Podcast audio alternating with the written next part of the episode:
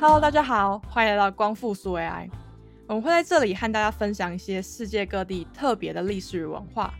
我是 Judy Bubble，朱莉泡泡。今天我们要来讨论为艺术而建的国——立陶宛里的对岸共和国。上一集我们不是聊到了摩尔多瓦和涅斯特尔沿岸共和国吗？就是一个在人家的国土里面自行宣布独立的国家。那它不被外界承认，可是它却有自己的政府、自己的军队，甚至是自己的货币。那我们今天也要来介绍一个在国家里面的国家，而且这个国家很特别哦，它是因为艺术这个理想而建国的，它不是像涅斯特沿岸是因为政治理念啊、民族不同而独立。那我们今天要聊的这个国家呢，就是立陶宛首都里的 Republic of Uzupis，我们把它翻译成对岸共和国。不免俗的，我们还是要先来简单介绍一下立陶宛这个国家。大家应该都听过波罗的海三小国吧？就这三小国呢，有爱沙尼亚、呃拉脱维亚以及立陶宛。那立陶宛就是这个三个小国里面位置最下面的那一个。说到这，就不知道大家有没有跟我一样，就是我小时候有一个呃很无聊的疑问，就是为什么要叫做波罗的海而不是波罗的海呢？就是平常那个字平就都念的啊，那这时候为什么却突然要改成念地呢？我后来才知道，那是因为这个海它的英文是 Baltic，就音译成波罗的，就蛮贴切的。那立陶宛的面积呢，它大概是台湾的两倍，但是它的人口其实只有台湾的十分之一多一点点而已。那立陶宛它的国土有三分之一都是被森林啊、河流还有湖泊覆盖的。那这样高度的自然样貌保存呢，也促成说，哎，立陶宛人他们其实普遍都非常热爱大自然，他们节假日就是三不五时就会往自己国家内的自然景区跑。那也因为这样，就对外国人来说，自然观光也是大部分人，尤其是欧洲的观光客，他们会到立陶宛旅游的一个重点项目。说到国土面积，我以前都觉得，哎，波罗的海三小国这个“小”字。好像就是说，哎，他们的国家真的超级小的，就长大后才知道，嗯，原来他们比台湾大蛮多的，而且真的要说小的话，其实欧洲里面比他们小的国家就真的蛮多的，像是巴尔干半岛上面就是会有各各种超级小国这样。那说实话，立陶宛在欧洲其实也真的算不上什么大国啦，但如果你把历史回推到十四世纪的时候，它曾经是欧洲最大的国家哦。那时候的立陶宛呢，是用大大小小的部落组成的。那在最辉煌的时候，他们的那个领土的范围，甚至是有遍及到现在的俄罗斯的部分地区，然后还有包括现在的白俄罗斯啊、乌克兰，还有波兰的一些东部的地方。那这边想跟大家讲一个 fun fact，就是立陶宛他们曾经和波兰是同一个国家哦。就可能比较多人会听过，哎，捷克和斯洛伐克以前是同一个国家，所以他们现在的语言其实都还是蛮相近的。就是捷克人跟斯洛伐克人，他们互相是可以用自己的语言沟通的这样子。但是立陶宛跟波兰曾经是一个同一个国家这件事，我是很最近才知道。那这个历史大概就是说，哎，十六世纪的时候，立陶宛大公国和波兰王国，他们就决定要一起成立了一个联邦共和国，就才可以。更强盛嘛，然后这个大共和国呢，它又在兴盛了大概两个世纪吧，是直到十八世纪的时候，才因为就是俄罗斯帝国和普鲁士王国就兴起，然后变成强权之后，就把这个大共和国瓜分掉，导致他们就灭亡了。这样，那立陶宛的历史我们就小小分享到这里。这边我想顺便小小分享一下立陶宛的特色美食。立陶宛他们有一道很像我们水饺的传统菜，叫做 s e p l e n a 那会叫 seplana，是因为呃这道菜的外形呢，它其实很像齐柏林飞船，但我觉得讲外形其实更像是我们面包店里面常会看到的那种炸弹面包，就是里面会包奶酥还是葡萄干的那种面包。会说 seplana 是水饺，是因为它跟我们知道水饺一样，就它是外面一层皮，然后里面再包的绞肉。那它的料理方式也是，就是当你把它做成型之后呢，就丢进滚水里面烫煮。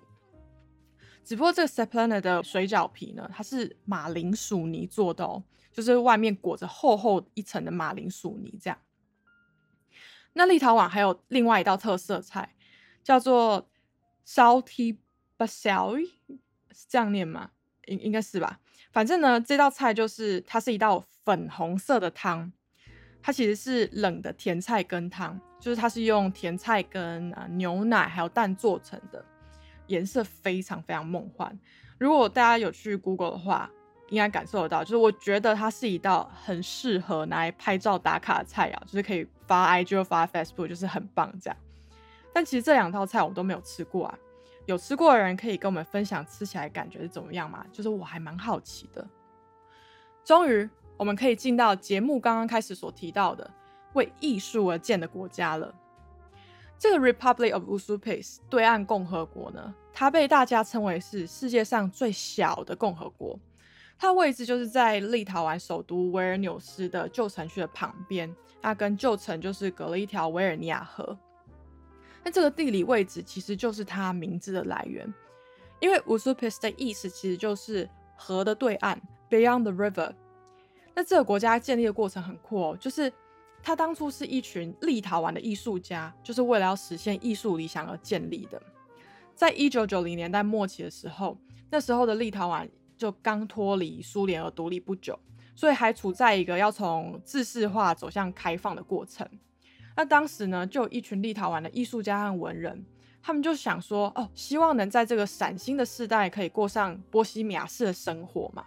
然后他们就希望说，哎，也可以成立一个地方，是让这些艺术的灵魂可以自由交流的理想国。所以就在一九九七年的时候，他们在维尔尼亚河的对岸就自行宣布创建了这个对岸共和国。对岸共和国有很多很有趣的事情，譬如说他们的宪法。就对岸共和国其实也有制定自己的宪法，然后他们就把他们的宪法内容就是刻在金属板上，然后再贴在他们国家里面某条街的某面墙上。所以就是其实不管是共和国的公民啊，还是就是到此一游的那些观光客，就都可以很清楚的知道说，哦，我们今天行走在这个国家里面应该要遵守哪些法律。那它有很多条法律都很有趣，像是有一条就是每个人都有哭的权利。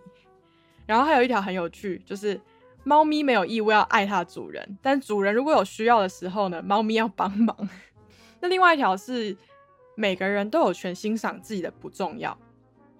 这个对岸共和国的每一条宪法都是让人看了会觉得哎很好玩、很开心的那一种。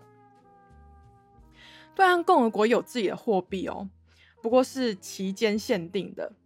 就是每年在他们的独立纪念日四月一号。呃，就是对，也是愚人节那一天，就大家可以使用一个很像欧元的一块钱钞票去买啤酒喝，只能买啤酒，注意，就是真的只能买啤酒。然后据当地居民所说，其实每年这个一块钱的乌苏 s 钞票可以买到的啤酒数量也会改变，你有时候可能买到比较大杯，有时候可能买到比较少小杯的。所以这个钞票换啤酒的定价呢，其实都是视那一年的民生经济啊，还有实际物价的情形来制定的。另外一个有趣的事情是，乌苏皮斯的国民呢，他们因为很喜欢达赖喇嘛，就是很欣赏他的处世精神，所以他们就决定就是要颁发荣誉公民给达赖喇嘛。更有趣的是，达赖喇嘛本人也有真的造访过这个共和国，而且还去了两次哦。那讲到一个国家，他如果要抵御外敌，很重要的是他有军队嘛。这个乌苏皮斯他们也有军队。而且他们是有海军，但他们的海军其实就是四条小船。那这些小船，他们每天的任务就是要在维尔尼亚河上面航行，然后蹲起木林。那他们有陆军哦，就是是十个乌苏皮斯的男性公民。但是因为其实说实在话，就是这个国家实在是太和平了，根本就没有人想要攻打他们，所以这些海军啊和陆军，他们其实就也只是名义上的，他们平常就不用操练。他们只要做的事情就是跟其他人一样，当个快乐又普通的乌苏皮斯公民就好了。刚提到的这些都是呃立陶宛艺术家们为什么要创建这个共和国的原因，就希望说可以提供艺术家们一个乐土，可以让他们彼此照应、互相帮忙，让他们不需要因为哦经济上的一些困难而影响到他们的创作。但其实现在的状况是，现在的乌苏皮斯因为发展的很好。所以就导致说，哦，越来越多原本住在首都市区的人呢，他们也想要搬到这个乌苏皮斯里面居住，导致说，哦，乌苏皮斯这一区块的房价和租金已经越来越高了。变成原本因为创作理想而建国或是已经居住在里面的那些艺术家公民们，他们现在是越来越难负担在乌苏皮生活的居住成本了。好，最后我还有一个很有趣的东西想跟大家分享，就在立陶宛，你可以花钱体验在苏联时期被调查员羞辱是什么感觉。那体验地点呢，就是在离首都维尔纽斯开车大概三十分钟的地方呢，有一个博物馆兼小型的主题公园，叫做 Nineteen Eighty Five Survival Drama 一九八五生存剧场。这个主题公园它其实以前是一个地下碉堡，然后它是在一九八三年到一九八五年的时候，那时候是美苏冷战时期所建造的。那当初冷战的时候呢，其实苏联就是很怕说，哦，真的战争有一天会开打。然后怕他们地上的那些电视广播台啊会被美国的核弹都炸光，所以他们就开始找一些合适的地点要建这些备用的地下电视广播台。然后他们找到的地点就第一个合适的地点在莫斯科，然后靠近呃维尔纽斯的这个呢是第三个。然后因为就是其实这个建备用电视台的计划它是一项秘密的计划，所以他们在文件里面呢就把这个维尔纽斯的地下碉堡称作。House of Creation，就如果你单看这个名词，就会觉得哦，听起来就是一个跟文化相关的的计划，就是你不会让人联想到说哦，它其实是一项军备计划。这个主题公园，它现在是呃地上它有一层比较新建的建筑，就拿来当博物馆，然后里面就有展示苏联时期的一些呃用品给观光客看。那地下四米左右呢，它又有两层楼，就是是原本一九八五年要拿来当碉堡用的那个地下基地。现在这个地下基地就是拿来做这个生存剧场。其实这个苏呃苏联体验它是有一点像互动式的表演，它每月大概会演出一次。那我从 Google 评论上面来看，其实在一年前它都还有开放游客买票体验，那每个人的体验价格大概是五十欧。然后这个体验，它是它是这样子的，哦就是你一进去这个地下碉堡呢，就会有苏联官员和凶猛的德国牧羊犬在欢迎你。然后就反正就是那个德国牧羊犬，还会被一个拴绳拴着，就是在门口就对你狂吠。然后听说就是这些对着你吼的苏联军官或是调查员，他们其实都曾经是真的苏联军人。虽然我觉得这件事就是真的苏联军人这件事是有待查证的，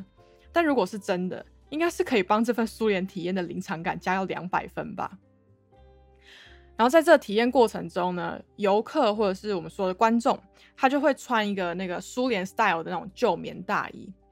然后那个旧棉大衣就是很厚。那为什么要穿这个旧棉大衣？是因为你在这个体验过程中，你会遇到你要被被皮鞭抽打的情况。然后你还要戴防毒面具，然后还会在过程中你要学唱苏联的国歌。然后甚至是接受苏联情报机构 KGB 的三度审讯。它很有趣的是，他们会在这些呃参与演出或者参与体验这些观众里面，就是挑选出一位很幸运的囚犯，然后这个囚犯就会被选中去体验待在紧闭室的感觉。那照这个体验的最后呢？呃，他们就会被带去一个地方，然后就吃苏联式的晚餐。这苏联式的晚餐其实就是一块白吐司，然后一根香肠，然后还有一杯很苏联的 vodka 这样。然后最后呢，他们就会送你一个证书，上面就载明的说：“哎，叉叉叉，当了两个小时的苏联公民。”那我觉得很有趣的是，就是这个主题公园这个体验的创办人，他其实做这件事情的初衷是蛮讽刺的。他就在采访里面说：“哦，因为即使在立陶宛已经从苏联独立出来二十多年了，还是有不少人对过往的苏联生活是有浓浓的乡愁的。所以呢，我们就决定打造这个体验活动，让那些人可以借此从乡愁中复原过来。我本身是对这个苏联体验很有兴趣，但我觉得我真的不会想花五十欧，也是也就是台币已经快两千块的钱去体验被别人辱骂是什么感觉啊？”但如果你们觉得哎这个值得体验的话，也许到立陶宛后也可以先写信给网站，或者是打电话确认看看，说是不是刚好这个主题公园是有开放的。这次的分享就到这边。一样，如果你们想对立陶宛和对岸共和国有更多的了解，我们会把相关的链接放在节目的简介里面，有兴趣就可以去看看。光复苏维埃，我们下次见，拜拜。